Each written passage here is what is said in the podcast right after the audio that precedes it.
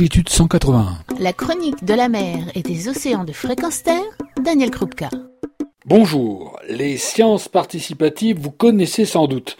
C'est faire une action, c'est œuvrer pour faire avancer la science en donnant un coup de main dans le cadre de vos activités, de vos loisirs, que vous ayez ou pas une connaissance scientifique du sujet. Quelques exemples, observer et noter la présence d'animaux, de plantes dans votre environnement, identifier des espèces, identifier des individus par photographie, comparaison, faire des comptages, etc. Ces sciences participatives sont toujours encadrées par un ou plusieurs scientifiques et font l'objet d'un protocole, en général simple, de la méthode à utiliser sur le terrain.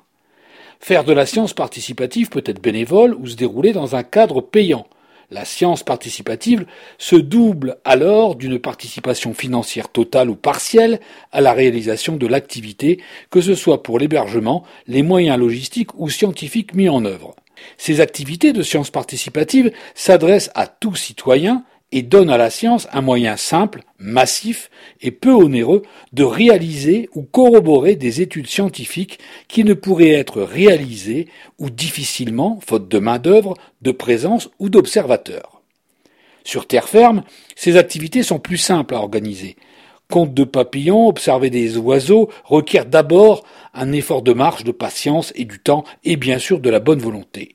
La mise en parallèle d'observateurs dans le même temps ou le long d'une période de temps est également une possibilité ouverte. En mer, c'est beaucoup plus difficile, car la logistique est exigeante. Avoir un bateau de la bonne taille, de l'espace à bord, des compétences, des skippers, marins, du matériel de navigation, voire de plongée pour les études sous-marines, entraîne, de facto, une difficulté d'organisation à grande échelle, sur des périodes longues et pour des observations en divers points ou à des périodes spécifiques telles que la nuit.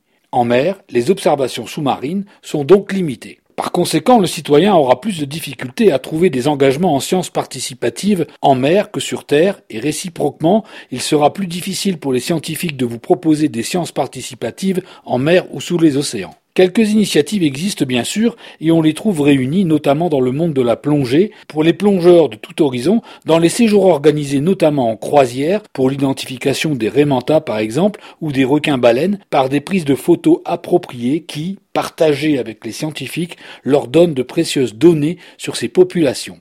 D'autres exemples, tels que la collecte en plongée de déchets ou de bouturage de corail, permettent de répondre à la demande de plongeurs loisirs, soucieux de ne pas plonger idiots ou de rendre sur leur temps de vacances ou de loisirs tout ce que l'océan leur donne ou leur a donné, par une contribution modeste mais effective à la préservation d'un milieu sujet à de nombreuses menaces. Mais comment faire alors si les sciences participatives ne peuvent assurer une intervention pour chacun, dans le cadre de votre envie de faire quelque chose pour la planète, quelque chose pour l'océan?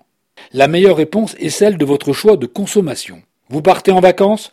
Choisissez un tour opérateur, une agence de voyage qui a une vraie politique envers l'environnement. Par exemple, une politique qui inclut le financement d'activités de protection par des associations, l'implication des fournisseurs et des clients, ou le choix de sites ou d'hébergement ou d'activités éco-responsables. En effet, votre argent sert à financer les acteurs qui vous procurent les services dont vous avez besoin. Ceux-ci sont plus ou moins éco-responsables. Choisissez ceux qui agissent, pas ceux qui font du greenwashing. Et ces actions, elles sont à tous les niveaux, et non uniquement par la science, mais aussi par la conservation, la protection, la réhabilitation des ressources, de quelque nature qu'elles soient. Car payer un voyage et plonger avec un club de plongée dont on sait qu'une partie de l'argent qu'on aura versé sert à financer des activités éco-responsables procure plus de satisfaction que de financer des hôtels ou des clubs productivistes qui ne tiennent pas compte de leur environnement et qui exploitent les ressources locales à leur profit, main-d'œuvre compris. D'accord, me direz-vous, mais comment démêler le vrai du faux?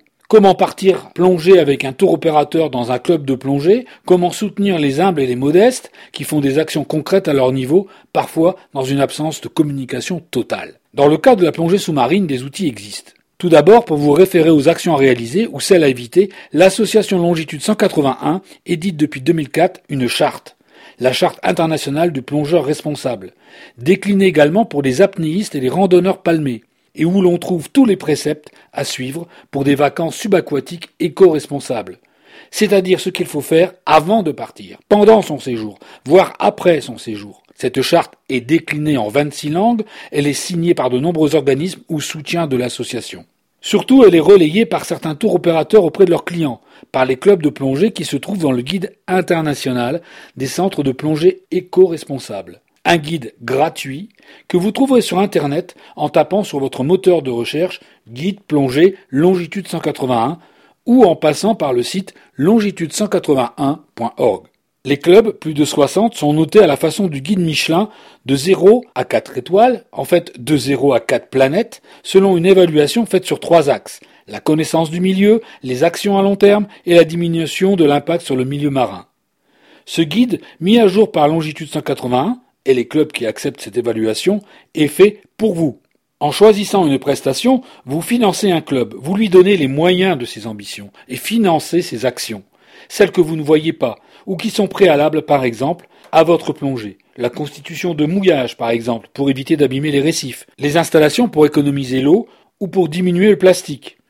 Prêter un bateau pour des recherches scientifiques. Financer des associations de protection, par exemple. Etc. Et dans le guide Longitude 181, vous trouverez de nombreux clubs dans cette configuration. Et quand on finance ses vacances comme cela, par un choix de prestataire éco-responsable, on fait de la plongée participative. Et n'oubliez pas, au-delà des sciences participatives, la plongée participative, vous pouvez la retrouver sur le site longitude181.org ou sur le guide international des centres de plongée éco-responsables, à retrouver par votre moteur de recherche en tapant guide longitude 181 plongée. Retrouvez et podcastez cette chronique sur notre site fréquence-terre.com.